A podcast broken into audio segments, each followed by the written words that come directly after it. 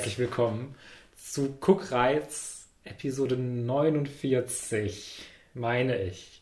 I think so too, genau. äh, wir haben bald dann unsere 50. Ne? Ich überlege gerade, wie wir das rechnen mit der, die wir schon aufgenommen das im Kopf hast, dass die ja erst später kommt. Äh, ja, ja, also okay. die habe ich noch nicht benummert, weil das immer so Special-Ausgaben sind. Die kriegen keine Nummer. Ah, die kriegen keine Nummer. Die kriegen keine Nummer. Das wusste ich natürlich als, äh, als äh, Laie. Ja, das Loki-Special hat ja auch keine Nummer bekommen, beispielsweise. Stimmt, okay, ja. Äh, wobei, das war ja auch nicht mit Gast. Was war mit unseren Gästen? Gästen? Ich weiß es nicht mehr, ehrlich gesagt. Ist auch nicht so wichtig, darum soll es auch gar Sie nicht. Sie bekommen keine Nummern mehr, unsere Gäste. Es steht äh, ihnen das, nicht zu. Damit haben wir jetzt auch schon sogar angekündigt, dass ja dann diese Folge mit einem Gast äh, kommen wird. Ja. Die wir schon äh, beziehungsweise die Felix mit unserem Gast schon aufgenommen hat, weil es mir da nicht so gut ging. ja, ich habe mich äh, versucht, äh, alleine durchzuschlagen und habe mit Julian DeBaker, einem, äh, ich glaube, US-französischen Schauspieler, äh, der in den USA geboren war und jetzt in äh, Paris wohnt, äh, über das MCU geredet und über, äh, ja, weiß ich nicht, alles Mögliche darin. Wir waren gar nicht so spezifisch. Also wir haben die ganze Bandbreite von Charakteren zu Filmen, die uns gefallen, zu den Konzepten, was es überhaupt heißt, äh, ja, Marvel-Film zu sein, warum manche die mögen und manche nicht und solche ganzen Sachen. Ähm, und ja, fand das alles ganz witzig und äh, habe mich ganz gut mit ihm verstanden. Äh, das werdet ihr dann alles nächste Woche hören. Genau. Und das schon mal als Appetizer ja. für nächste Woche. Hört da auf jeden Fall mal rein. Ähm, ja, heute geht es ähm, um ganz andere Themen, oh, wobei ja. wir natürlich auch immer unseren MCU-Talk so ein bisschen mit drin haben, äh, mit unserer What-If-Serienbesprechung. Ja. Äh, das lässt uns nicht los. Nee. Ähm, zuerst kommen wir aber zu der Hausaufgabe, die ich schauen musste. Und zwar Willkommen bei den Hartmanns. Musste ich schauen, hat Felix mir gegeben, habe ich dann getan und dann sprechen wir gleich darüber. Ähm, danach wie schon an, gerade angedeutet, geht es weiter mit What If zwei Episoden und zwar What If Zombies und Zombies? What If okay, What If Killmonger saved Tony Stark. Okay. Sehr uninspirierter Titel. Hat, hat, hat, hat, er sich gemerkt, ich hätte jetzt nochmal nachgeguckt. Ja. Ähm, ich bin sehr confident. Wenn's, selbst wenn es falsch ist, kriegt das keiner ja, mit. Genau. Über beide Folgen sprechen wir, weil letzte Woche kam ja keine, da äh, hatte Felix ja aufgenommen und äh, der Schnitt ist aber noch nicht mal angefangen. Ich hatte ein bisschen Stress diese Woche. Ähm, deswegen äh, machen wir das so und dann vielleicht noch offene Rundenthemen, aber weiß ich jetzt noch gar nicht. Mal schauen, wie wir die Zeit äh, einschätzen. Ansonsten gibt es noch eine schnelle Anekdote zu einer Serie, die ich geschaut habe. Aber wenn nicht, dann machen wir das. Ja, genau. Woche. Okay. Äh, alles klar. Dann fangen wir an mit dem deutschen Film Willkommen bei den Hartmanns. Ähm, in Willkommen bei den Hartmanns kann, darf ich nicht mal so halb auf so eine Wikipedia-Seite schielen, weil wir wieder in Person aufnehmen. Ähm, und das mit dem Setup so ein bisschen komisch ist. Ja, das ist ja dein Handy. Äh, ja, mein Handy, ich habe mein Handy hier, aber äh, das ist ja jetzt richtig unprofessionell. Das ist, ist unprofessionell, das ist Cheating. Das nee, nee, es geht so. aber um eine äh, deutsche Familie, die sehr, sehr dysfunktional ist und äh, sehr, sehr distanziert zwischeneinander und äh, ja, die ja, haben alle nicht mehr so richtig viel miteinander zu tun, nicht so einen guten Draht, die Eltern mit den Kindern. Und ähm, dann entscheidet sich die Familie, beziehungsweise vor allem die Mutter, sagt das einfach so dann am Abendbrottisch, äh, ja, wir nehmen einen Flüchtling auf. Und dann nehmen sie einen Flüchtling auf. Ja, ja. Ende des Films. Ja, ähm, genau. Und da, das ist halt so präsentiert als Komödie mit dramatischen Aspekten, so ein bisschen. Also ja, ja es Romantik geht ja, ein bisschen mit drin auch noch. Ja, genau. Und also es geht ja dann schon irgendwie darum, dass diese Terror, Angst vor dem Terror und sowas so ein bisschen, das wird angerissen. Aber ähm, ja, ähm, ich hatte, ich war ja auch schon so voreingenommen von dem Film und äh, ich glaube, weil ich auch schon so einen super negativen Eindruck habe, hasse ich ihn dann gar nicht ganz so sehr. also ich finde ihn halt auch nicht wirklich gut, äh, aber er hat mich jetzt nicht so die ganze Zeit so mega genervt und angepisst, wie irgendwie ich vorher bei diesem Film bei der vor, äh, vor den Trailern oder sonst was vom reinen Konzept her war. Mhm. Aber das reine Konzept ist ja auch schon wieder so ein bisschen, ja, schwierig, weil es geht ja letztendlich wieder in diesem Film natürlich darum, zum einen, dass es nicht wirklich darum geht, einem Flüchtling zu helfen, Nein, sondern Fall. es geht darum, dass diese Familie letztendlich an einem besseren Punkt ankommt als am Anfang. Ja. Und dann hat es auch noch diesen Aspekt davon, dass sich Leute, die irgend, auf irgendeine Art und Weise ausländischer Herkunft sind oder auch nur, also in Deutschland meinetwegen auch geboren sind und eingewandert oder so, äh, die Eltern eingewandert, dass die sich immer sehr, sehr beweisen müssen und im Falle des Flüchtlings äh, ja wirklich hat das so ein bisschen, finde ich, den Beigeschmack von äh, ja, er muss sich ja erst, er muss ja erstmal was leisten, er muss es sich verdienen, oh Gott, ja. dass er hier äh, als Flüchtling aufgenommen werden darf, weil sonst wird er wieder abgeschoben. Es hat so ein bisschen diesen Beigeschmack ja. dabei. Ich erinnere mich auch daran, dass, dass er dann ja irgendwie so handwerklich begabt ist so ein bisschen oder irgendwie ja. Fähigkeiten hat und allein diese Charakterisierung in den Vordergrund zu stellen am Anfang schon, dann schon diesen Beigeschmack hatte, so okay, why are you showing me this, dass er jetzt irgendwas besonders kann? Ist das jetzt hinterher wichtig? Und das speziell weiß ich gar nicht, aber halt, dass er irgendwie was leistet, wie du schon gesagt hast. Und das war auch generell das, was ich immer meinte, wenn ich gesagt habe, ich hasse diesen Film. Mhm. Das ist halt nicht nur dieses typische, was ja in fast jeder Produktion mittlerweile, die, die sich mit solchen Sachen beschäftigt, drin ist, dieses White Saviorism drin ist, mhm. sondern halt vor allem, dass dieser äh, äh Flüchtling, Diallo, glaube ich, ja. ähm, zu einem fucking Plot-Device irgendwie ja, verkommt, Fall, dass ja. die Familie zusammenführen kann und soll. Und das hat mich halt so infuriated am Ende des Films, wo, man, wo ich dann gemerkt habe beim Schauen, jetzt am Ende, es geht gar nicht mehr um Diallo, der ist irgendwie so eine Nebenfigur. Ja, das jetzt. hat man dann ja auch gemerkt. Äh, ich hätte halt dann die ganze Zeit gedacht, dass es halt dann auf diesen Gerichtsprozess hinausläuft ja. und das dann so dieses, dieser Haupt-Payoff des mhm. Films ist, wo dann alle zusammenkommen und für Diallo irgendwie bürgen.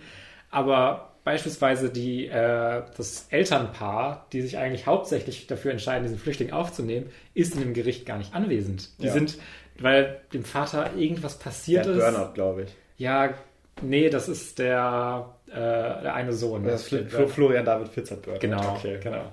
Nee, der ist irgendwie auch Ach, Herz, irgendeinen Herzanfall hatte der. Ach, weil durch die Rechtsextremen das Haus angreifen, oder?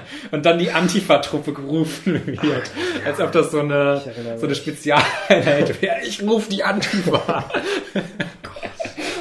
In einer besseren Komödie wäre das ja vielleicht sogar ein Witz geworden, aber. Ja, ja. Ähm, äh, ja, es ist, es, äh, ja, fand ich dann auch so ein bisschen komisch. Natürlich wäre man dann erstmal besorgt und im Krankenhaus bei so einer Herzattacke. Aber als Film kann man das doch irgendwie so strukturieren, dass sie am Ende nochmal zusammenkommen und wirklich diese gesamte Familie zeigt, dass sie Diallo unterstützen ja. und äh, das gut finden und nicht dann irgendwie so, ah nee, das ist mir gerade aber doch wichtiger, ich bleib mhm. doch bei mir, bei dir, mein Schatz, wenn er gerade darum bangen muss, dass er halt Deutschland wieder verwiesen wird. Ja, ähm, mega. Also genau das äh, hatte ich halt immer auch als Assoziation, fand ich so grässlich nervig an dem Film.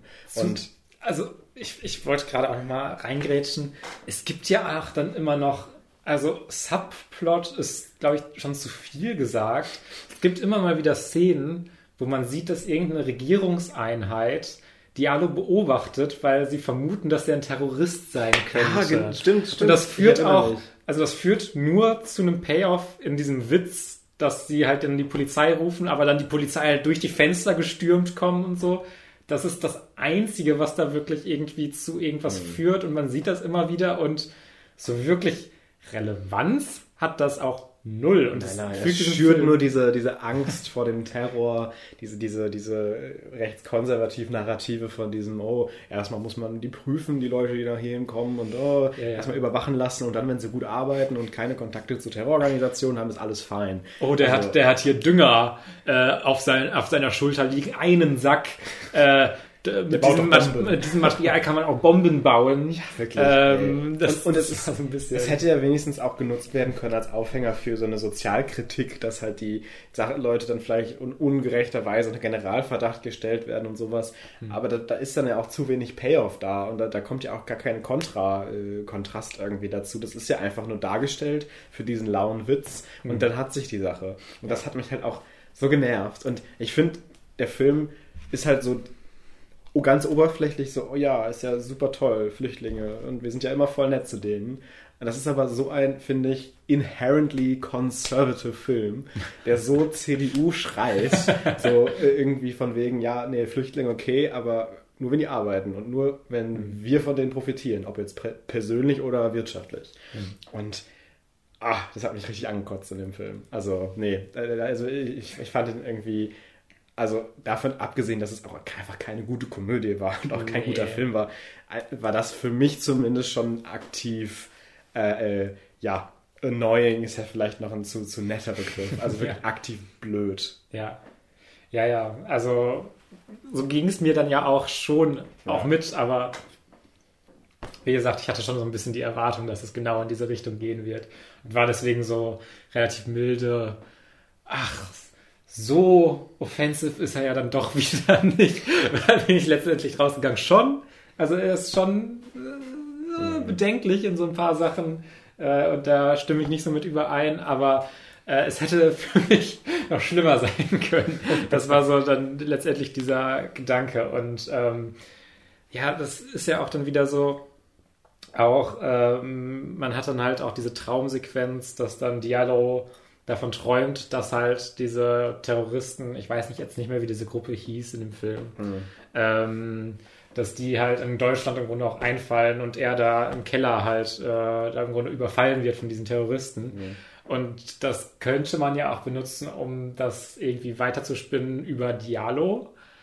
Aber dann hat halt die Mutter in der Familie einen sehr, sehr ähnlichen Traum, dass diese Terroristen oder äh, generell, glaube ich, Taliban äh, Deutschland übernehmen und dann muss sie ja mit ihm darüber sprechen und mhm dann wird es wieder eigentlich ein Punkt, der mehr über die Deutschen irgendwie mit ihrer Angst sagt, als über jemanden, der wirklich auch wirklich einen Grund hat, dafür, da ja. tra traumatisch im Grunde ähm, drüber ja, sich Sorgen zu machen. Mhm. Und äh, das ist alles total komisch. Und was ich äh, meinte mit, weshalb ich immer Ausländer in diesem Film gesagt habe oder Leute, die so ein bisschen so wirken, ähm, es ist ja auch ein Aspekt von dem Film, dass Elias Mbarek mhm. sich bei dem Vater auch so beweisen muss und sowas. Und äh, mhm. der ist halt, also, also ich würde Elias Mbarek halt nicht mal, also ich würde ihn schon als urdeutsch eigentlich einstufen. Also, also der, ich habe glaube ich auch nochmal nachgeguckt, sein Vater kommt glaube ich irgendwie aus dem Ausland. Ich weiß aber auch nicht mehr genau wo. Ich habe es jetzt nicht mehr genau recherchiert. Äh, aber Elias Mbarek ist ja auch hier geboren und I don't know, es wirkte immer so ein bisschen komisch, dass er dann jetzt auch wieder so derjenige ist, der im Doktorsaal von dem Vater auch nicht ernst genommen wird und mhm. sowas. Und dann aber doch mit der Tochter, mit Palina Roginski, dann zusammenkommt, was ja große Überraschung in diesem Film. Die beiden einzigen jungen Darsteller. Ja. Es ist auch wieder so merkwürdig geschrieben, finde ich, weil wir haben dann halt diese Szenen vorher mit Diallo zusammen mit Elias Mbarek und mit Diallo zusammen mit Paulina Roginski, der die beiden halt so ein bisschen äh, und er möchte die beiden so ein bisschen verkuppeln. Mhm. Ähm, aber die beiden sagen so, ha, nee, brauchst mir jetzt hier niemanden vorstellen. Und dann kommen sie halt doch zusammen und dann sagt halt Diallo einmal, ich sag doch. Ja, also, was, was ist das denn für. Was ist das für eine Reaktion? Also, was ist das für ein Schreiben vom Ja, was ist das für ein Sch Schreiben? Ja. Das ist irgendwie so. Äh, also, man hätte jetzt auch nicht sehen müssen, dass Diallo irgendwie versucht, die zusammenzubringen. Es hatte letztendlich nicht so einen Payoff, dass man, dass, dass irgendwas irgendwie ja. das berechtigt. Es hatte jetzt keinen großen Knallmoment im Grunde. Ja. Ich weiß nicht, dafür, dafür, weiß ich nicht, hätte Diallo die noch erwischen müssen, wie die wilden Sex in der Rumpelkammer haben oder sowas. Dann hätte es vielleicht ein bisschen mehr geknallt, ein bisschen mehr Effekt gehabt. Äh, wenn, oder er denkt irgendwie die ganze Zeit, dass sie dann doch heimlich schon eine Beziehung haben. Oder irgendwo hätte man das halt noch weiterspinnen müssen. Aber es wird halt dann so fallen gelassen. Es wird halt so ja. gesagt, ja, die sind halt trotzdem zusammen und Diallo ist dann so, oh, habe ich doch gesagt. Ja, aber es wird halt immer das fallen gelassen, was dazu führen würde, dass Diallo mal im Mittelpunkt steht. Ja. Also alles, was so seine Agency ist auch vielleicht zu flattering für solche Plot-Attempts, aber alles, was irgendwie um ihn herum passieren könnte, mit ihm im Vordergrund, mit ihm als der, der demjenigen, der halt die, die Sache vorwärts treibt, äh, so wie, wie zum Beispiel so ein äh, halbgarer Romance-Plot, wo er halt versucht, die zusammenzubringen oder so. Äh, all das kommt halt nicht zustande und wird, wie du schon sagtest, irgendwie dann fallen gelassen und äh, zu so einem Non-Payoff geführt. Dass es halt wirklich dieses Hauptproblem des Films ist, dass man den vermeintlichen der Hauptcharakter irgendwie, oder der zumindest es verdient hätte, in so einer Art Film Hauptcharakter zu sein, mhm. einer von welchen, äh, wirklich zu diesem Plot-Device oder zu dieser Randfigur oder diesem Nebencharakter immer nur äh, äh, rendiert wird und, und skizziert wird. Mhm. Und dass halt dann diese Durchschlagskraft, die der Film sich, glaube ich, perfiderweise erhofft, äh, von wegen, boah, wir reden jetzt hier voll für die Flüchtlinge, komplett eigentlich fast schon kontrakariert und irgendwie da mhm. eher schon einen stark negativen Effekt auf die ganze äh, Narrative und, und, den Diskurs hat. Und das ist halt echt so ein bisschen das, das Ding. Ja, gerade weil es auch dann irgendwie so ein bisschen rüberkommt, dass das irgendwie nichts, nichts äh, Selbstverständliches ist das falsche Wort, aber nichts, was man sowieso von sich aus heraus tun sollte, ist irgendwie Flüchtlingen zu helfen oder sowas, sondern dass es halt so was extrem Besonderes ist, wo dann sogar mhm. anfangen Nazis davor so zu demonstrieren und sowas, äh, als ob das halt so ein Ding wäre, wo niemand auf die Idee kommen würde, jemals irgendjemanden, der aus dem Ausland äh, vielleicht politisch verfolgt wird oder sowas, ähm, dann irgendwie so zu helfen und dass das, das total merkwürdig war, ist mhm. und das direkt zu so einem riesigen Politikum halt in dieser Gemeinde im Grunde schon wird, das ist halt alles so ein bisschen in so einer überzeichneten Komödie macht man solche Sachen dann halt, I guess. Aber es führt halt dazu, dass diese Überzeichnung dann immer so ein bisschen so wirkt, ja, dass sie eine nicht so gute Message halt damit mm. äh, aussagen. Und ja. das ist halt alles so ein bisschen problematisch Auf und äh, nicht so nicht so super toll. Also ich, ich glaube, dass letztendlich auf einen Durchschnittskinozuschauer wird das jetzt nicht so einen Effekt haben, dass sie dann hinterher da rausgehen und sagen, nee, Flüchtlinge finde ich auch schlecht jetzt. Äh, ich glaube, dafür sind das alles diese subtilen Sachen, die einen dann viel mehr stören, wenn da mhm.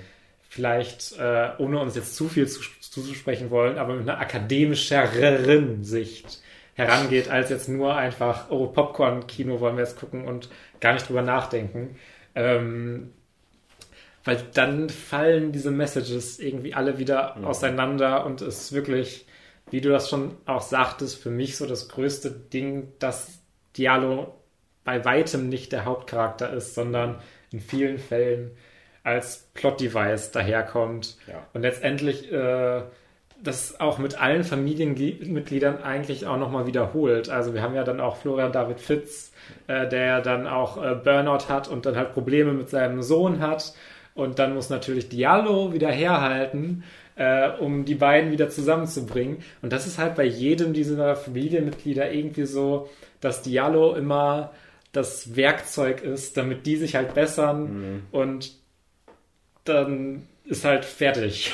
Ja, und Diallo darf halt nicht mehr wirklich machen oder darf irgendwie agieren oder also er trifft ja auch keine wirklichen Entscheidungen. Er macht halt einfach immer so ein bisschen, was man ihm sagt. Ja. Und das war's dann halt. Und ähm, das ist halt wirklich ein Ding, was einen, also was mich dann auch schon sehr an diesem Film dann äh, gestört hat. Äh, ja. Ja, also ich glaube, wir äh, haben da eine sehr ähnliche Meinung zu.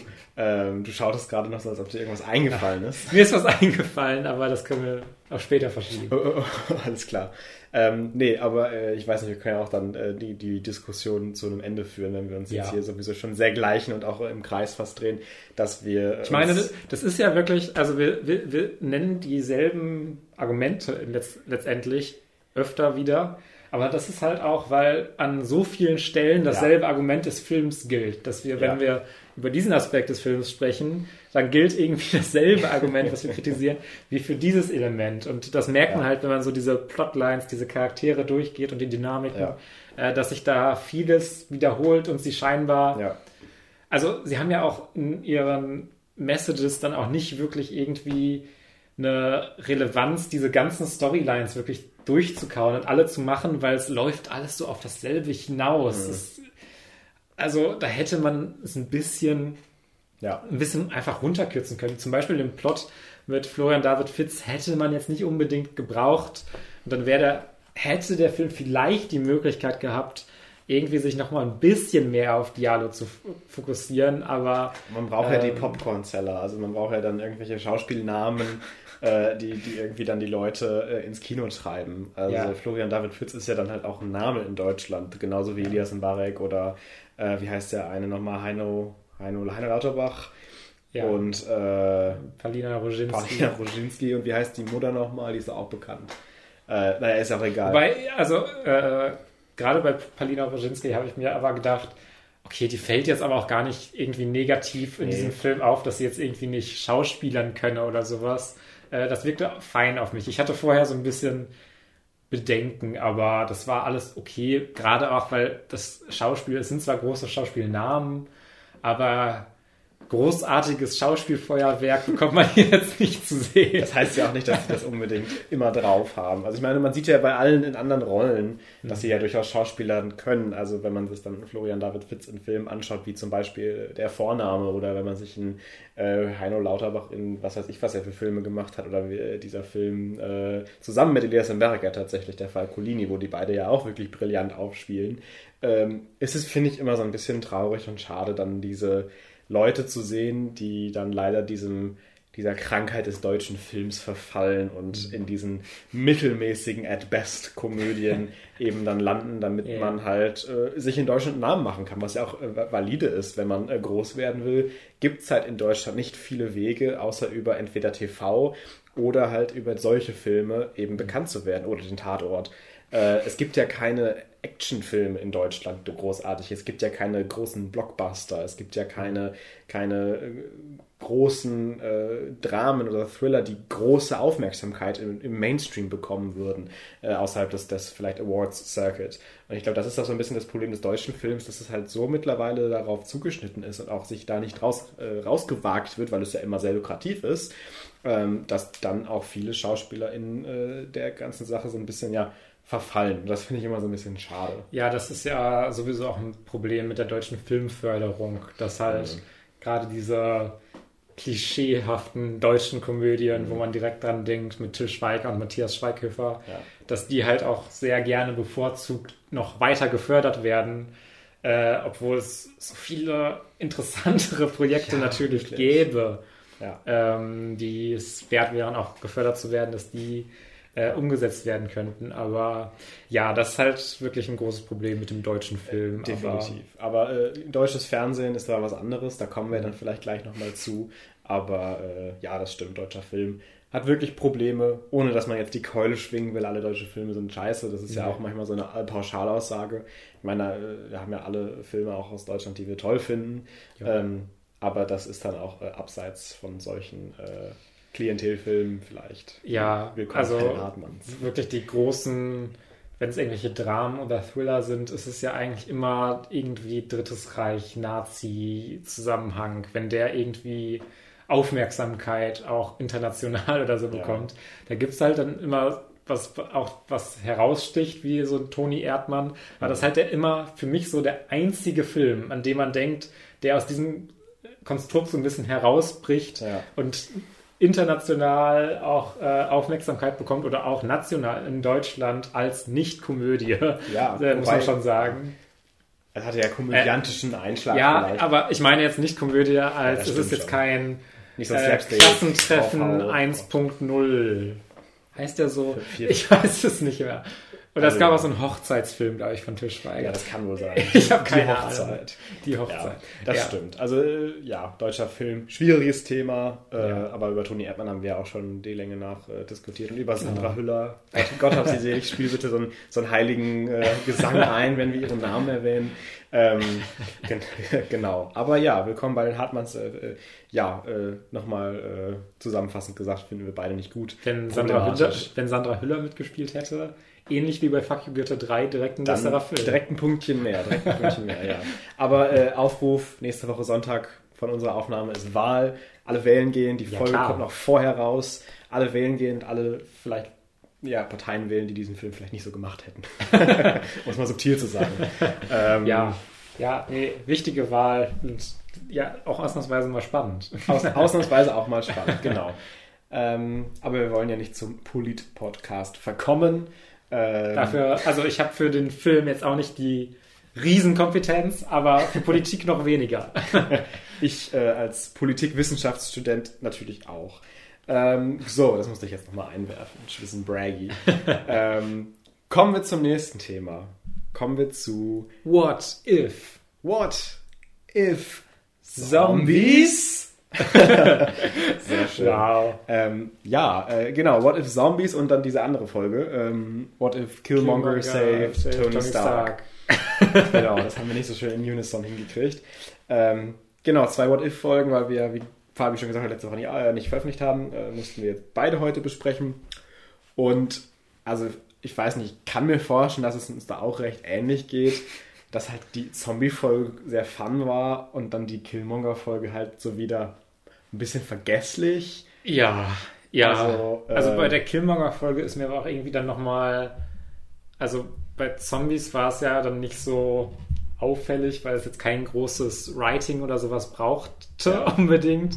Bei der Killmonger-Folge habe ich mir so richtig gedacht, zum einen, boah, das ist alles gerade super rushed und Plotpoint, Plotpoint, Plotpoint, Plot- Plotpoint. Mhm. Ja. Und es wird überhaupt gar nicht, auch nur im Ansatz für mich so richtig klar, warum Charaktere das machen, was sie wirklich machen.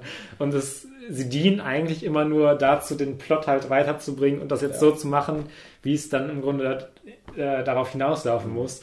Gerade weil man hätte schon diese ganze Situation mit Killmonger und Tony Stark, ähm, Spoiler What If, Ja, genau. äh, bevor Tony Stark stirbt, äh, bis zu seinem Tod hätte man schon so eine ganze Folge eigentlich füllen können. Also dann muss er ja noch nach Wakanda und da, das muss ja auch noch alles Ja. passieren und dann kommen ja auch noch diese ganzen, diese Mac-Armee wirklich. Äh, das passiert alles Ja. gefühlt so schnell und so tak, tak, tak, tak, tak, tak, tak. Die Auf Folge, wir haben keine Zeit, wir haben keine Zeit, wir müssen jetzt zum nächsten Plotpoint kommen. Los, los, los. Und das ist generell, glaube ich, ein Problem bei What If. Auch bei der Zombie-Folge, die das brauchte da, das nicht. Das funktioniert in so einem Kontext besser, dass es halt so schnell vorwärts geht und auch diese äh, Craziness des Ganzen vielleicht auch sogar unterstützt. Aber das sind halt alles so Folgen, die so ein, so ein, so ein Non-Ending haben, also die halt irgendwie aufhören. Ja. Äh, und man fragt sich, das ist jetzt auch nicht das erste Mal, das ist in anderen Folgen ja auch schon passiert, ob das jetzt heißt, okay, ko- kommen da jetzt in der Second Season nur Fortsetzungen von diesen Plotlines? Weil das wäre ja richtig boring. Ja, ich fand aber auch das nochmal wieder extrem in der Killmonger-Folge, Ja. wo dann Pepper Potts äh, sich mit dem Girl zusammentut aus Wakanda. ja, Wie sie äh? Shuri. Ja. Äh, und die sagen, ja, jetzt lass uns mal, lass uns mal den Leuten zeigen, äh, was hier wirklich ist und was Killmonger die ganze Zeit gemacht hat. Ja. Und dann cuttet es und die Credits laufen und man Ja. denkt sich, ich habe mir wirklich direkt gedacht, warte mal, ist das jetzt wieder so, so eine Situation, wo jetzt nächste Woche dann die Fortsetzung kommt? Aber ist es ja nicht. Nee, oder? ist es nicht, Also, leider. Und ja, das ist so Ja. ein bisschen, glaube ich, das Problem von What If. Äh, auch im Zusammenhang eben mit diesem äh, Compressed Storytelling, wo so viel reingepackt wird und das gar nicht irgendwie comprehended werden kann, äh, dass sie halt nur diese 20, 30 Minuten an Zeit eben haben. Und ich, weiß gar nicht, ob ich mehr Zeit gucken will. Also nicht, weil ich die Serie nicht gut finde, also ich habe ja selber noch mal mehr Spaß damit, vielleicht als du als, als MCU-Fan, aber ähm, Einfach weil es, glaube ich, auch äh, so ein Animationsformat nicht unbedingt stützt, da jetzt so eine 40, 50 Minuten Folge über solche Konzepte zu machen. Ähm, ich glaube, das wäre noch äh, unverträglicher für die Mainstream-Audiences, glaube ich, die es ansprechen will. Und deswegen verstehe ich schon, warum man versucht, es halt so schnell zu erzählen und dann zu, zu kompressen. Und das, was erzählt wird, an sich, wenn man das jetzt mal irgendwie rausnimmt und einzelne Momente und, und ne, ist ja auch nicht irgendwie alles schlecht oder so. Das ist ja durchaus cool und auch das mit diesen Tech-Dingern und was Killmonger macht. Ich finde, Killmonger ist ja generell ein cooler Charakter und auch das Pairing mit Tony Stark war ja interessant irgendwie. Ja, aber auch wie schnell das dann wieder passiert. Er, er rettet ihn dann und dann stehen die direkt wieder auf so einer Bühne und dann hat Killmonger direkt dann die Dokumente bereit, dass ja. der COO alles gemacht hat ja. und dann äh, wird Killmonger direkt COO und äh, ja. das ist alles einfach so schnell und hat halt gar keine Zeit so zu atmen, was mir halt am meisten dann in dieser Folge dann ja. nochmal aufgefallen ist. Was ich sehr cool fand, war, äh, dass wir halt dann äh, so Plot Points ein bisschen mehr als in den anderen What-If-Folgen vielleicht die uns einigermaßen bekannt vorkommen aus anderen Filmen vielleicht des MCUs, mhm. in einem etwas neueren Kontext nochmal sehen. Das ist nicht so wie bei Captain Carter da am Anfang,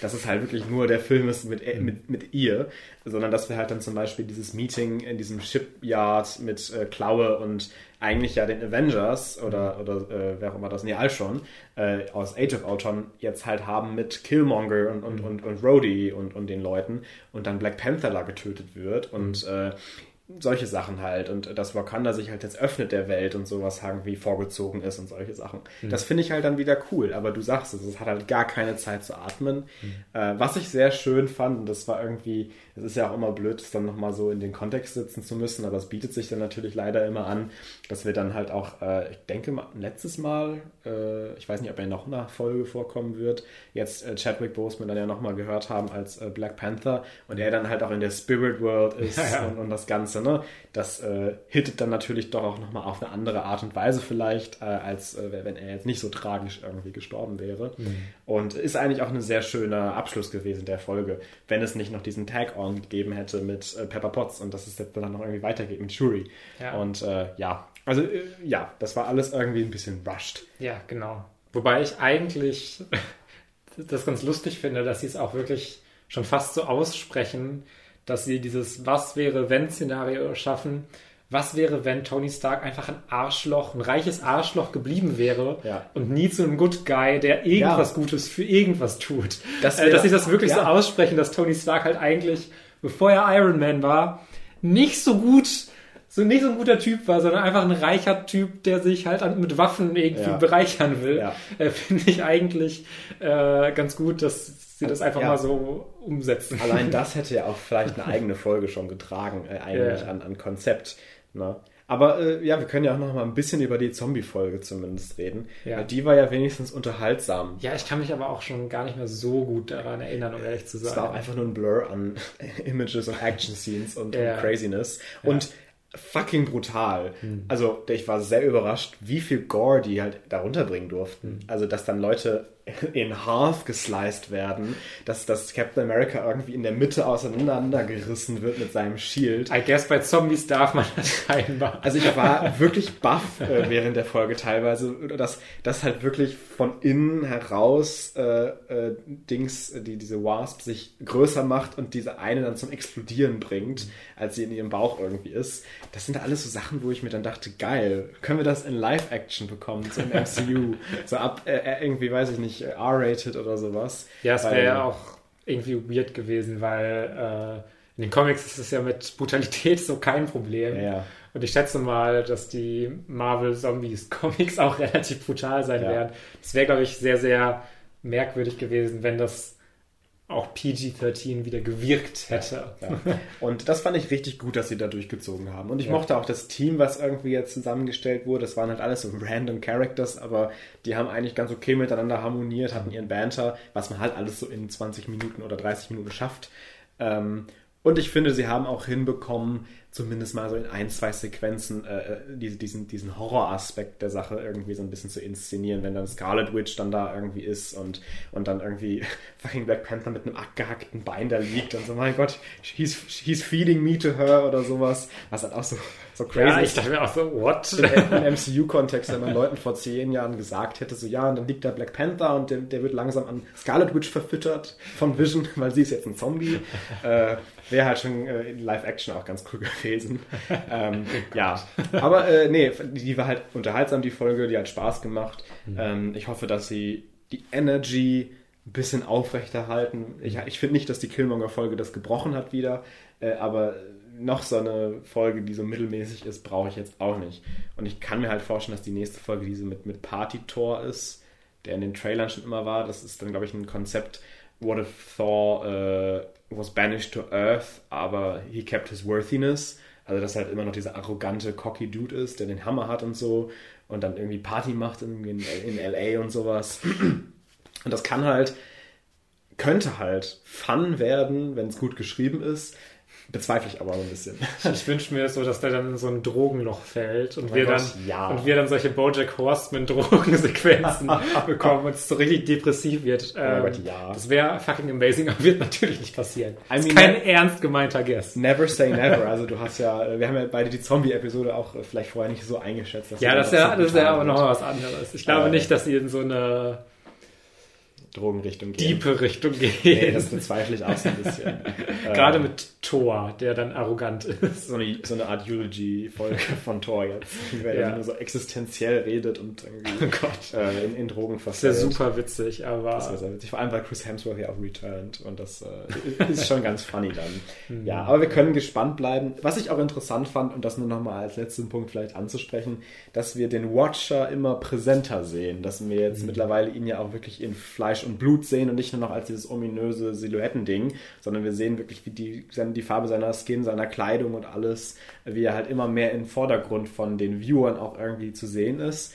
Und ich bin mir sehr sicher, dass er auf jeden Fall noch irgendwie eingreifen wird, vielleicht am Ende der Serie. ja. Dass wir ihn immer mehr präsent sehen und dass er, was ja auch die Trailer schon so ein bisschen suggerieren, dass er auch manche Helden und Heldinnen aus diesen anderen Universen sich noch treffen werden und dass vielleicht dann so eine Art Avengers-mäßige letzte Folge ist, wo alle vom Multiversum zusammenkommen müssen, um was auch immer einen Threat zu besiegen und er halt dann vielleicht mithilft oder das so. würde zumindest erklären, warum man so eine Agent Carter, Ja. äh, Genau. Captain Carter meine ich, Captain ähm, Carter, genau. Folge macht. Ja, Ähm, weil sie, sie, sie ist ja auch einfach nur vom Look interessant irgendwie mit dem Schild und das ist Ja. gut vermarktbar und äh, die Folge war ja nichts. Also, naja. ja. Aber gut, äh, What If ist immer noch nicht äh, gestorben für uns. Das ist ja schlecht auch schon mal eine Ja, ich glaube, es Sache. ist aber auch sehr schwierig für mich, dass so eine Marvel-Serie gerade auch noch dann animiert, Ja.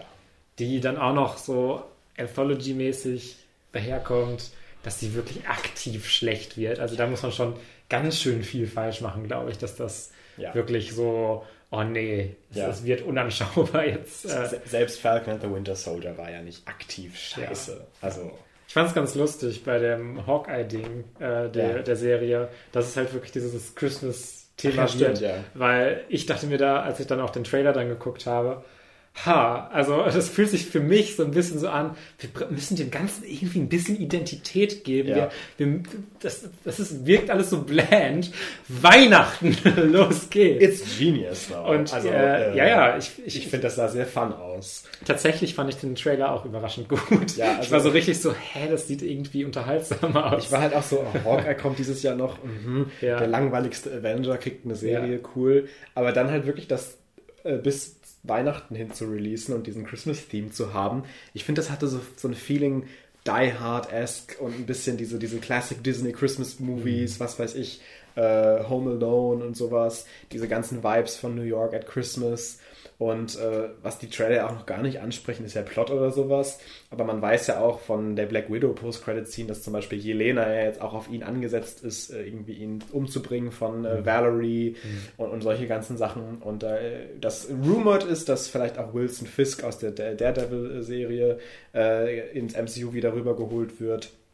Ähm, und äh, dass das vielleicht dann sogar darüber hinaus, über dieses It's a Fun Christmas Thing, sogar ein bisschen, ja, Fan-Moments bieten kann vielleicht. Äh, und ja, da bin ich auf jeden Fall dann doch noch gespannt, überraschterweise. Ja, ähm, ich muss nur jedes Mal, wenn ich den Hawkeye-Schauspieler sehe, Jeremy Renner, äh, denke ich jedes Mal, oh, ist der irgendwie unsympathisch. Ja, das ist ja. Also der Typ an sich, jetzt nicht seine Rolle als Hawkeye, aber ich glaube, er äh, ist ja auch äh, ein bisschen controversial. Ich weiß nicht, es gab, es gab ja mal Allegations von seiner Wife gegen ihn, Mhm. wegen so äh, Alcoholism und ich glaube, Abuse.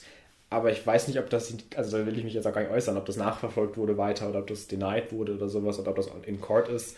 Also er hat ja seinen Job anscheinend ja, und es noch, gab ne? dann auch diese ganzen Moves mit dieser Jeremy Renner App. Hast du das Nee, mitbekommen? das habe ich nicht mitbekommen. wo man, was halt eigentlich so eine, so getan hat, als ob es so eine Social Media Plattform wäre, aber eigentlich war das Einzige, was du wirklich tun konntest, dir Sterne mit echtem Geld zu kaufen und die dann auf Fotos von Jeremy Renner auszugeben. Also letztendlich einfach nur eine Plattform, in der Jeremy Renner vielleicht mal äh, so ein exklusives Foto postet, aber da kannst du nicht viel interagieren, sondern so gut wie nur Geld einfach ausgeben Geil. für dein Idol Jeremy Renner. Ich denke mal schon, dass er damit Geld gemacht hat.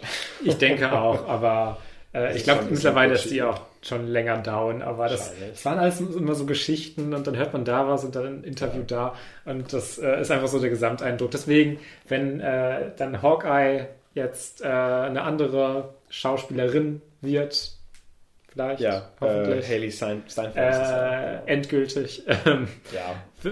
Fände ich, fänd ich glaube ich, ganz gut. So wirkt es ja auch in den Disney Plus Serien so ein bisschen ja. teilweise, dass sie halt so diese diesen New Über Age, äh, diesen Übergang. Diesen Übergang auch in den Filmen, ja mit Black Widow, ja auch mit Jelena jetzt und sowas. Und ja. Shang-Chi ist ja sowieso eine Origin-Story gewesen. Aber genau, dass, dass man halt so ein bisschen die Next Generation aufbaut, was ja bis jetzt doch ganz gut funktioniert äh, ja. hat, würde ich sagen. Und äh, ja. Ich glaube, viele sind aber auch gerade noch so ein bisschen so äh, noch nicht so mit dabei äh, bei Phase 4. Aber nee. auch einfach, weil es halt noch nicht so einen immediate es gibt noch kein, Threat gibt genau. oder sonst was und alles sich gerade nur so aufbaut. Ja. Ich kann mir gut vorstellen, dass sobald Spider-Man Far, ach, äh, Far From Home, Gott, äh, No Way Home, ganzen Home-Scheiß, ey, ähm, dieses Multiversum-Ding ein bisschen konkretisiert und wir dann auch auf ein Multiverse of Madness zusteuern, dass es dann doch vielleicht ein bisschen mehr an Traction gewinnt, dieses mhm. Multiverse-Ding und, und auch mit Kang, der vielleicht irgendwie was schon damit zu tun hat, wer weiß das schon.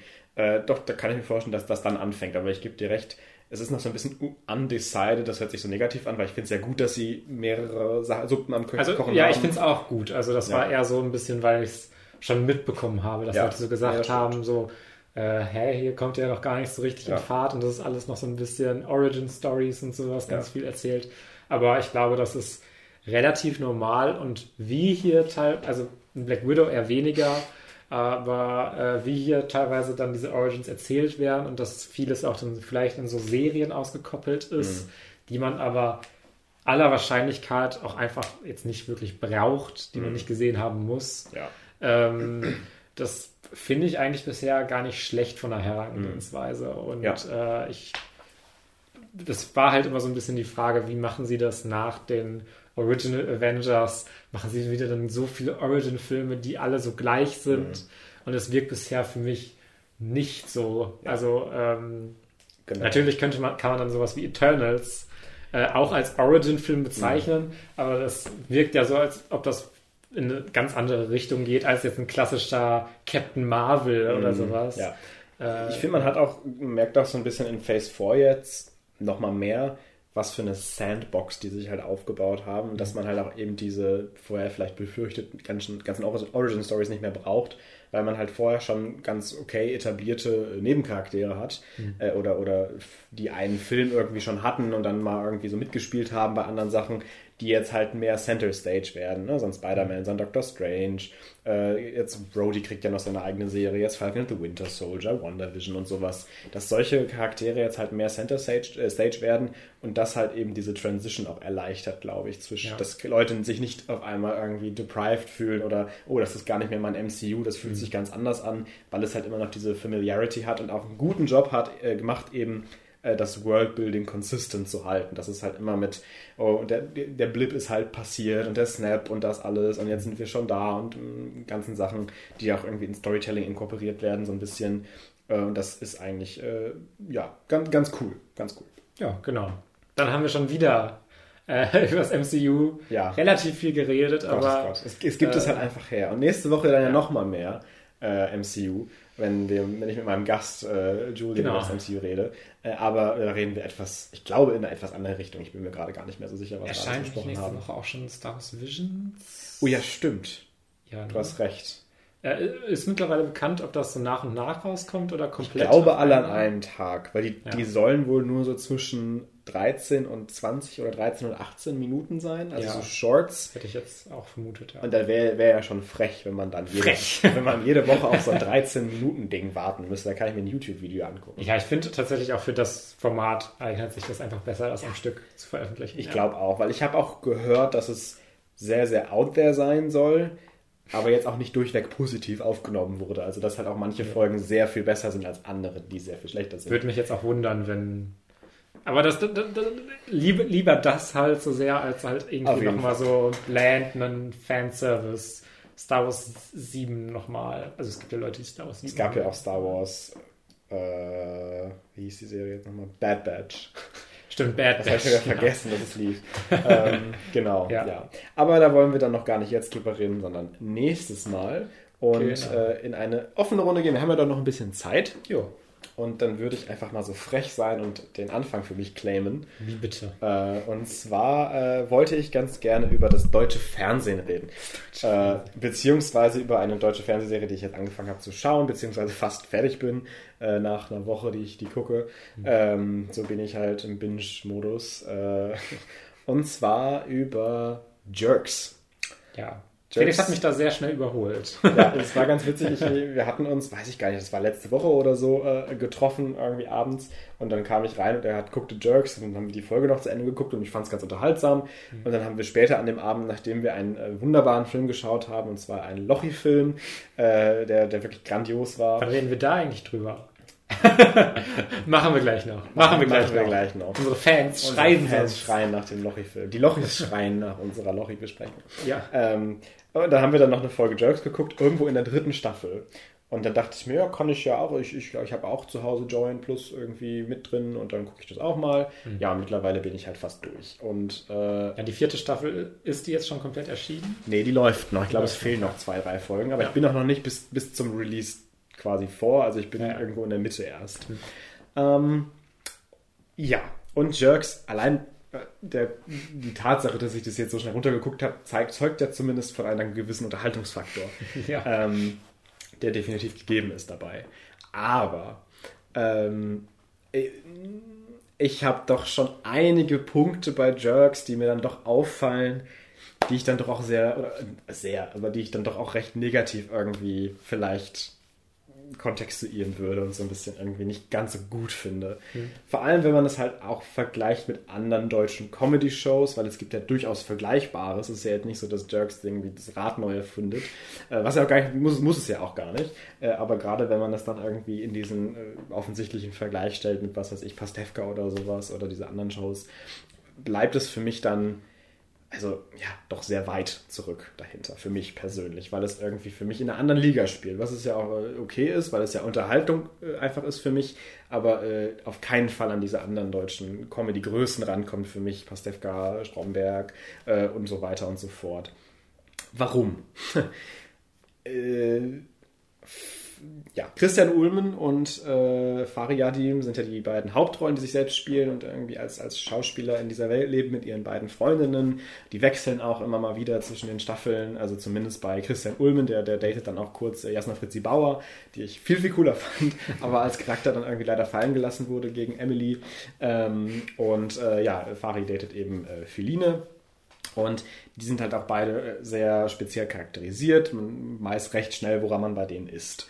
Ähm, das, was mich an diesem Grundkonzept erstmal äh, auf der einen Seite intrigued und auf der anderen Seite dann eben stört, ist, dass ich das total cool finde, wie das ja auch, wenn man jetzt mal so ein prominenteres Beispiel nimmt, was weiß ich, äh, Bojack Horseman, dieses, oh, man lebt in Hollywood und dieses ganze äh, als Schauspieler, wie lebt es sich und äh, diese ganzen Diskrepanzen, diese Alltagssituationen, die dann vielleicht für SchauspielerInnen dann nochmal irgendwie anders sind und äh, wie das halt in dieser Industrie vielleicht auch zugeht. Also man hat auch prominente Gastrollen, Andreas Burani, Sido, was auch immer, es tauchen viele Leute da auf.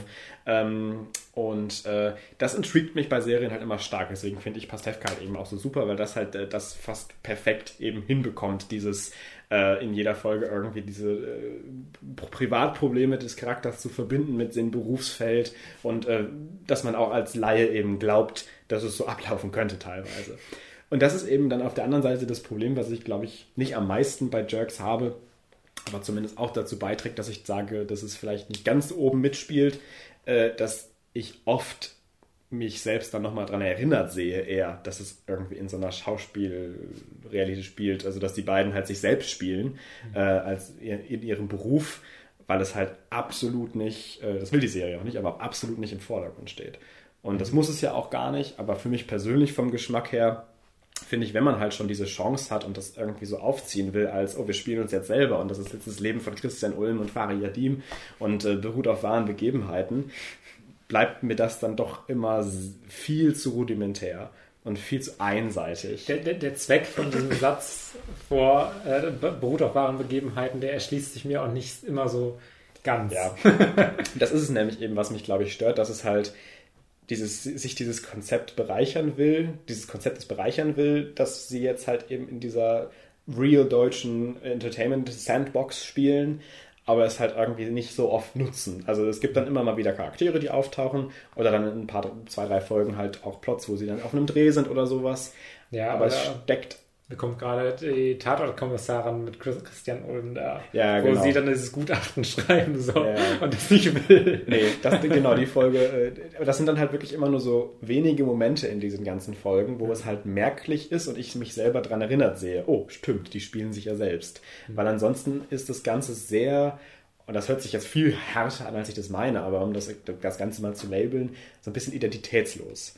Also es ist so ein bisschen prollige Komödie, gar nicht auf eine unsympathische Art und Weise, aber es ist halt zu 90 Prozent eben diese Sexkomödie in Serie, diese Sex- und Miscommunication-Serie. Es geht mhm. in, im Hauptteil der Witze immer um irgendwas mit Sex und irgendwas mit, mit Fäkalhumor und, genau. und solche Sex, ganzen Fäkalien. Sachen. Genau.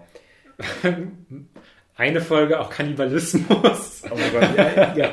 Aber das sind dann eben auch Momente, wo ich mir denke, wenn es mal nicht um, um diese ganzen Sex und Kotze und Kacken und was auch immer geht, dann scheint die Serie für mich am meisten. Mhm. Weil auch das andere ist, da ist halt eben mit einer recht sicheren Hand zumindest geschrieben ist. Es ist jetzt für mich auch nicht schlecht irgendwie, dass ich jetzt, äh, wie, wie das bei solchen deutschen Grundkomödien irgendwie ist, dass ich da schon das Kotzen von kriege, wenn ich mir sowas anhören muss. Äh, aber es ist halt einfach sehr einseitig und hat für mich absolut nicht irgendwie die Raffinesse äh, an, an, am Tag irgendwie, hm. äh, die halt andere Serien vielleicht vergleichsweise ja, im Schreiben haben. Ich glaube, das will es auch gar nicht haben, weil nee. die Serie ist ja faktisch nicht geschrieben. Äh, weil bei Jax ist ja so ein bisschen die Besonderheit, dass die Skripts reine Situationsbeschreibungen sind mhm. und die die Dialoge dann einfach improvisiert. Und, das äh, merkt man eben. Genau, und das, das, das merkt man auf jeden Fall, dass es äh, halt nicht runtergeschrieben ist. Aber ich glaube, dass dann halt, oder dieses, dieser Ansatz zeigt mir zumindest auch, dass dieser, dieser Wille jetzt auch nicht da ist, so sehr jetzt mhm. wirklich so viel Raffinesse und irgendwie ja. auch nur ansatzweise Tiefgang zu haben, mhm. wie jetzt vergleichbare Serien ja. in dem Bereich. Das stimmt auf jeden Fall und das finde ich auch eigentlich äh, von, von dem Vibe her, den, wir, den die Serie dadurch ausstrahlt, dieses total, äh, als ob man wirklich ein Gespräch zuhören würde teilweise, das finde ich auch wirklich super und, und das machen die SchauspielerInnen auch alle super gut. Ähm, aber weil es halt eigentlich immer die gleichen Konzepte sind oder häufig die gleichen Konzepte sind, die mhm. eben abgegriffen werden ja. und die eben äh, thematisiert werden, ist man dann doch recht schnell ermüdet davon. Es ist ja. dann eher wirklich so ein Unterhaltungsding. Man guckt sich das an und guckt das jetzt auch zu Ende und es ist alles fein. Aber mittlerweile, auch in der dritten Staffel schon, aber jetzt auch in der vierten Staffel, mittlerweile rolle ich dann manchmal auch schon mit den Augen, weil ich mir denke, oh, die Diskussion, äh, oh, das hatten wir doch jetzt schon. Und, oh, du spritzt mir ins Gesicht. Und ja, hm, okay, ja. Und das, das hat dann für mich eben keinen Effekt mehr. Und ich habe auch, also darüber hinaus, das ist jetzt erstmal was Konzeptionelles, was an der Serie vielleicht so ein bisschen für mich was äh, ja, liegen lässt.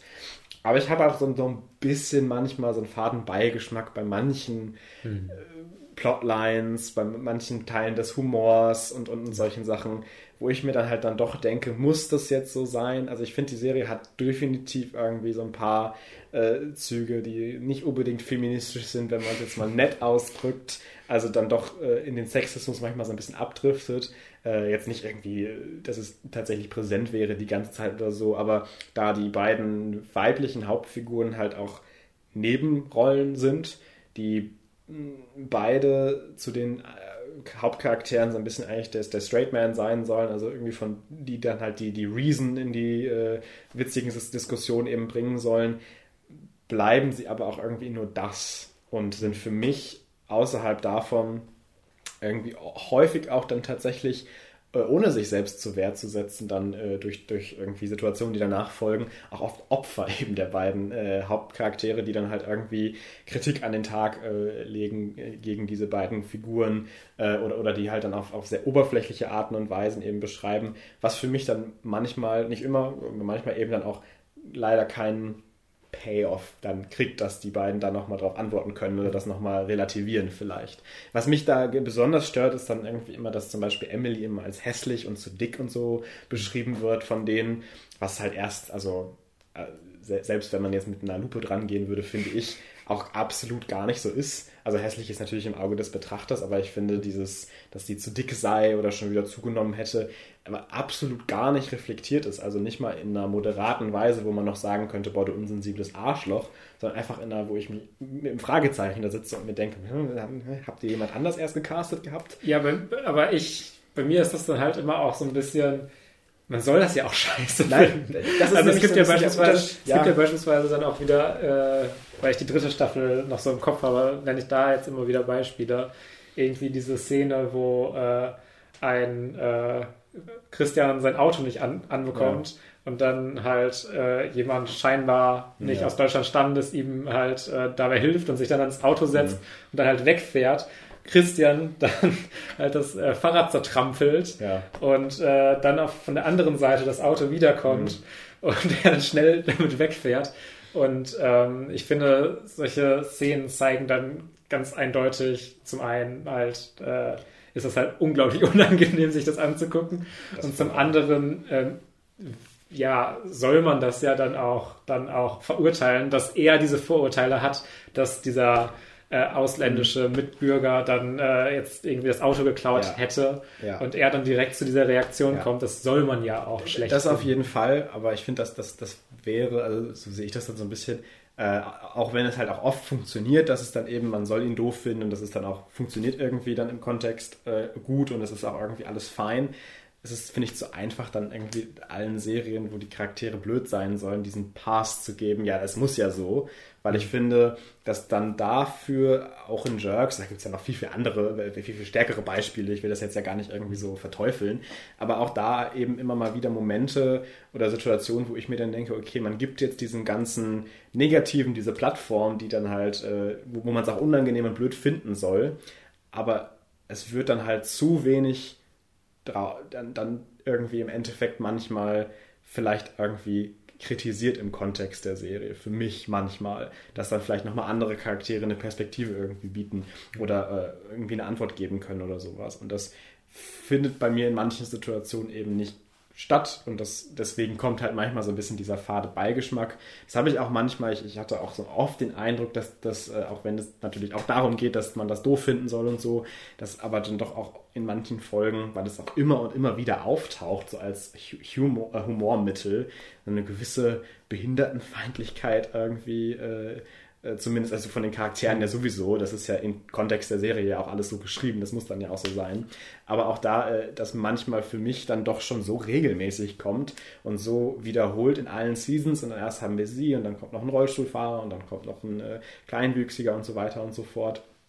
Dass das halt dann für mich manchmal einfach auch da wieder diese Einseitigkeit hat und das Ganze dann äh, so bekannt ist, eben diese Humorkiste. Das Fall, ja. Und dass das für mich dann, dadurch, dass es eben diese bekannte Humorkiste auf eine Minderheit irgendwie ist, ein bisschen so einen faden Beigeschmack hat. Ja, bei mir war es ja auch so, ähm, als ich Jerks geguckt habe, habe ich erstmal die ersten beiden Staffeln geguckt mhm. und äh, die dritte war an dem Zeitpunkt dann schon draußen aber dann hat es mir auch erstmal gereicht mhm. nach zwei Staffeln. Und ich dachte mir, ja, es ist jetzt schon immer, also ich finde das eigentlich alles ganz, ganz gut, aber ja. es nutzt sich jetzt ein bisschen ab und es wird ja auch irgendwann dann so ein bisschen vorhersehbar. Sehr repetitive ähm, und vorhersehbar. Und, ja, weil äh, manchmal gibt es halt dann, äh, die Folgen schwanken sowieso, finde ich, immer mal wieder sehr in Qualität. Mhm. Und äh, dann gibt es halt auch immer mal wieder Situationen, wo man sich denkt, ja, das war in einer anderen Folge vielleicht sogar schon so ein bisschen besser umgesetzt. Ja, ja und, definitiv. Ähm, ja, das ist halt dann auch immer noch so ein Aspekt. Definitiv. Dabei. Und auch, auch äh,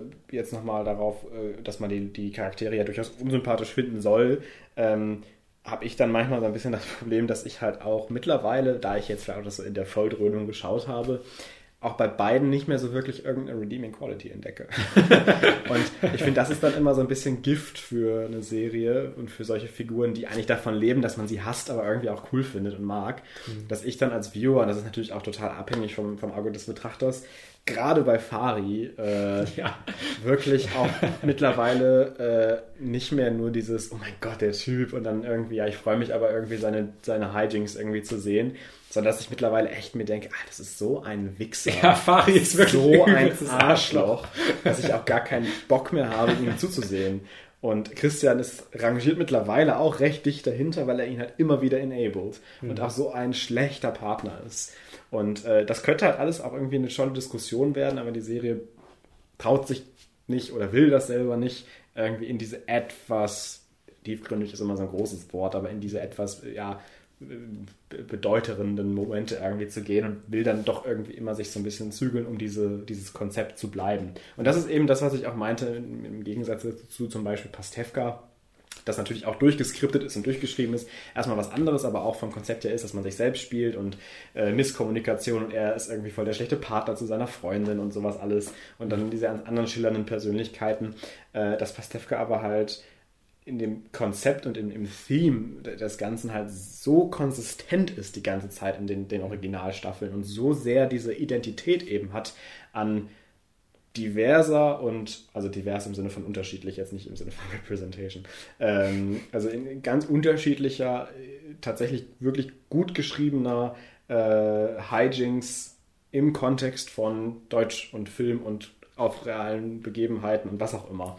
Und dass das halt eben äh, bei Jerks mir, auch wenn es ein anderes Konzept so ein bisschen ist, dann doch fehlt. Ja, aber das finde ich auch sowieso ganz interessant, weil äh, obwohl Pastewka und Jerks dann vom Konzept dann auch durchaus dann so Ähnlichkeiten haben, mhm. ist glaube ich bei beiden Serien so dieses gegenseitige total so, wenn man das eine gut findet, heißt das absolut gar nicht, dass ja. man das andere auch nur ansatzweise mag. Ja, ich glaube, das ist aber auch beidseitig so. Ja, das kann, ähm, kann ich mir, also ich kann mir vorstellen, dass Leute, die dann dieses äh, dieses Direkte von Jerks und dieses etwas mhm. druppigere äh, bei Passefa vermissen, weil es halt wirklich genau. sehr smooth und ja. super ausgeschrieben und, und mit, mit ganz durchgewerkelten und getecktesten Dialogen und sowas einfach äh, spitzer ist und, und äh, nicht so ruppig und rau und auch gar nicht so im, im Sinne von oh, Ficken und Sex und keine Ahnung was, sondern halt äh, sehr viel, weiß ich nicht, wie ich das beschreiben soll. Ich glaube, ich glaube, ein sehr viel äh, familiärere Serie ist, glaube ich, einfach, ohne das jetzt irgendwie das äh, negativ zu meinen, weil ich Pastewka ja auch liebe. Ähm, ja. Aber äh, ja, das ist interessant, aber wie du schon sagtest, dass es da trotz solch ähnlicher Konzepte ähm, diese Unterschiede im Klientel auf jeden Fall gibt. Also wenn ich meinen Eltern jetzt Jerks zeigen würde, die würden mir den Vogel zeigen, aber die finden Pastewka auch grandios. Ja. Ne? Und ja. Äh, das ist, glaube ich, echt, echt ganz spannend. Ja, bei Jerks, ich, ich bin immer ein großer Sucker von Gesangsszenen, mhm. wo Leute vielleicht aber auch gar nicht so gut singen. Ja. Und ich, Jerks, die eine der Szenen, die mir am meisten im Kopf geblieben ist, ist halt wirklich in der Folge, wo Emily dann, Emily war es, ne, Gesangsstunden nimmt und dann halt auf dieser Beerdigung ist es, glaube ich, sogar. Ave Maria singen muss. Ave ja. Maria singen muss. Und äh, Emily, äh, die Schauspielerin, kann so gut auch einfach die Töne sehr, sehr schief singen. äh, das ist so super unangenehm. Ja. Ähm, ich, bin, ich, ich mag solche Szenen generell einfach ja. sehr gerne. Ähm, wollte ich noch einmal erwähnen, weil es war eine meiner Lieblingsszenen. De definitiv. äh, da, da, zeigt die Serie auch, wenn sie rausbricht aus diesem Stick von, von sich, äh, dass sie auch definitiv was drauf hat. Und ich finde sie ja. auch gut und, und, unterhaltsam. Wobei ich dann äh, manchmal auch, wenn es halt so reinhaut, beispielsweise ist ja schon ist auch eine der ersten Folgen ja wirklich äh, mit dieser, äh, wo sie dann in Paartherapie gehen. Mhm. Und Christian, das dann so unangenehm ist, dass, den, dass die eigentlich nur halt ein Problem haben, mhm. dass äh, ja, seine Partnerin nicht schwanger wird und sie deshalb schon da sind und die anderen erzählen so ganz krasse Storys, ja. dass er sich selber sowas ausdenkt. Das geht dann halt auch in so diese derbe Richtung. Mhm. Aber da hat es dann, finde ich, immer noch so ein, so ein Flavor, yeah. wo es halt dann nicht nur einfach oh, jetzt genau. hat Fari seinen Sohn dazu gebracht, auf den Boden zu kacken. Und ja, dann äh, sowas ist, sondern ja. äh, wo es dann halt durch diese Reaktion und ja, sowas. Definitiv. Und auch die Reaktion von seiner Freundin, wie sie dann darauf reagiert, äh, dann nochmal mehr Aspekte bekommt und auch einfach dann komischer wird. Und vielleicht, das, vielleicht ist es am Anfang auch einfach noch ein bisschen mehr durchkonzipiert ja. äh, als am Ende, dass sie immer mehr Freiheiten sich mhm. nehmen und das dadurch vielleicht ein bisschen lockerer und looser ja. wird. Kann natürlich genau. sein. Ja. Gut, aber wir haben jetzt wirklich lange über Jerks gesprochen. Wir haben sehr lange über Jerks gesprochen. Ich, ähm, äh, zwei Sätze über Takeover, voll völlig vertauscht, voll ja überraschend okay. Also ja, also ist kein guter Film. Natürlich. Aber für die Zielgruppe, die Lochi-Fan ist, ist das, glaube ich, ein total okayer Film. Und das ist halt nach Bruder vor Luda schon so eine mittelmäßige Überraschung, weil Wirklich. äh, das ist halt ein Film, den man sich angucken kann. Also auch, glaube ich, so Ja. als Family ist da nichts irgendwie so bei, wo man dann total abgestoßen ist. Es gibt natürlich so, so, ach, so eine Szene wieder, wo ein Baby dann jemandem ins Gesicht pinkelt, aber das gibt es halt in so vielen Familienkomödien auch und das kann man dann hinnehmen und wenn die Kids unbedingt diesen Lochi-Film gucken wollen, Ja. dann kann man den auch mitgucken. Äh, bei Bruder von Luda wäre es ja wirklich so sehr bei mir so, dass ich sagen würde, schaut den auf gar keinen Fall. Bruder von Luda ist einer der schlechtesten Dinge, die, die ich je gesehen habe. Und danach halt dann einen, einen Film zu bekommen, der definitiv immer noch schlecht ist, äh, auch begründet durch Writing und durch die Schauspielnichtfähigkeiten der, der, der beiden Lochi-Zwillinge, tut mir leid bei aller Liebe. Aber ich finde, der Film hatte halt Herz so ein bisschen und die haben Ja. halt versucht, wenigstens was Nettes und, und Schönes zu machen Genau. und hatten halt auch ein Anliegen äh, damit, was nicht auf Scheiße und Kotze und Ficke und was auch immer basiert. Und äh, das Wie finde ich das halt, ja im ersten Ja. Lochi-Film ja so war, Eben. obwohl das halt so eine junge Zielgruppe eigentlich Ja. ist. Und äh, das, deswegen war ich überrascht, wie du schon sagtest, und, und mildly entertained. Ja, genau. Also es ist kein, es ist kein Kartoffelsalat 3.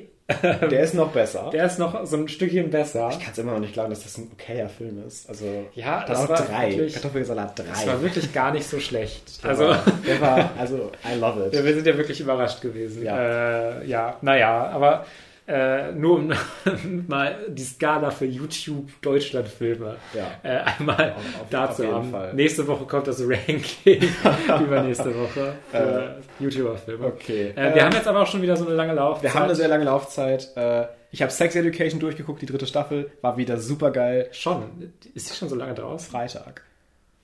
Ja, äh, ich habe die gestern mit einem Kumpel zusammen durchgeguckt äh, und äh, war richtig cool, wie immer. Ich liebe die Serie. Tolle Representation, tolle Progression, sehr offene Enden. Viele Beziehungen gehen in, den, in die Brüche, neue fangen an und gehen trotzdem in die Brüche. Schaut euch die Serie an. Richtig, richtig toll. Mehr will ich dazu gar nicht sagen, weil wir auch keine Zeit mehr haben. Ähm, Ich dachte schon, du hättest die jetzt am Wochenende alleine irgendwie wieder so durchgebinged, ne? Ja, ich werde die Hausarbeit fertig. Also, ich Ach so. Zeit. Ja, Ähm, gut. Ähm, dann kommen wir jetzt noch zu den Hausaufgaben, nicht zu den Hausarbeiten. wow. ähm, denn du musst mir noch eine Hausaufgabe für übernächste Woche geben. Ja. Oder für die Hörer sogar erst in drei Wochen. Gott, Gott. So lange hin. Ja, ja. ähm, ja, ich hatte, ich habe die Hoffnung, dass du die, diesen Film noch nicht angeschaut hast. Wahrscheinlich nicht. Immer Aber- wenn, immer nein, wenn du es gesagt hast, habe ich den noch nicht gesehen. Aber es spielt halt ein Schauspieler mit, den du sehr magst und schätzt. Und äh, der Film hatte auch durchaus ein bisschen Traction, äh, sodass es halt auch immer sein kann, dass wenn er so, wenn sowas neu auf Streaming irgendwie kommt, dass man dann vielleicht als Person sagt, ich check das mal aus. Und zwar ist es Palm Springs mit Andy Samberg. Den habe ich auf jeden Fall schon auf der Liste, aber noch nicht geschaut. Okay, dann, dann bin ich froh, weil ich kann mir Äh, vorstellen, dass er dir auch ganz gut gefallen wird. Ja, da habe ich sehr viel, sehr Positives immer wieder zugehört. Ich fand ihn fantastisch. Ich Ja. hatte so viel Spaß. Es ist, wir haben ja mal so eine Guilty Pleasure Liste gemacht. Mhm. Äh, Das muss ja nicht unbedingt immer ein schlechter Film sein, äh, weil das ist kein schlechter Film. Und ich kann mir vorstellen, dass das ein guter Kandidat ist, der da auch mal drauf landen wird, der Film. Ja, das war tatsächlich auch einer dieser Filme, wo ich mir dachte, wo ich schon auf Amazon Prime gesehen hatte, Ja. oh, der ist da jetzt drauf. Ja. Äh, kannst du den ja angucken und dann vielleicht ja auch Felix geben, war ich dass er darüber sprechen kann. Und Felix hat ihn natürlich schon wieder geschaut, weil Natürlich. so lange ist der doch auch noch gar nicht auf Zwei Wochen oder so, anderthalb Wochen. ja, Ja, genau. Nee, meine Mutter hat den geschaut und dann äh, hatte ich gesehen, oh, wie, den gibt's schon umsonst? Ja, dann gucke ich mir den auch an. Und äh, Ja. so kam die Sache Gut, zustande. Dann gucke ich mir Palm Springs an, sehr, sehr, sehr, sehr gerne sogar, weil ich den auch unbedingt noch schauen Ich musste ja was gut machen wegen den Hartmanns, dass ich dir jetzt äh, was gebe, was vielleicht hinnehmbar ist. Ja, äh, ja. herum, genau. Genau, nächste Woche kommt dann äh, die Folge übers MCU, mit, Genau. äh, die schon aufgenommen ist tatsächlich. Übernächste Woche sprechen wir dann über Alone in the Dark mit Alone in the Dark. Christian Slater, der fantastisch spielt. Und wir werden übernächste Woche, auch wenn es super lange hin ist, über Dune reden können. Stimmt. Weil wir jetzt äh, nächste Woche im Kino sind, in Berlin, in einem IMAX-Kino. Damn. wir freuen uns schon. Äh, das heißt, da werden wir auch ein paar Worte über Dune Das ist für verlieren. mich immer noch so ein crazy Kon- Konzept, dass der in einem IMAX-Kino und dann noch in der Originalversion läuft. Und wir dafür Karten Das, haben. das ist für uns aus so kleineren Städten äh, Ja. gar nicht vorstellbar. Nee. Ähm, genau, und äh, da werden wir dann wahrscheinlich auch ein paar Worte zu verlieren, wenn wir nicht sogar so überwältigt sind, dass wir eine extra Folge machen. Äh, Nein, aber äh, genau, ihr könnt euch auf was freuen. Wir verabschieden uns mit einer lustigen Lauflänge und sagen Coolio, stay funky, fetch Ciao, ciao. those films.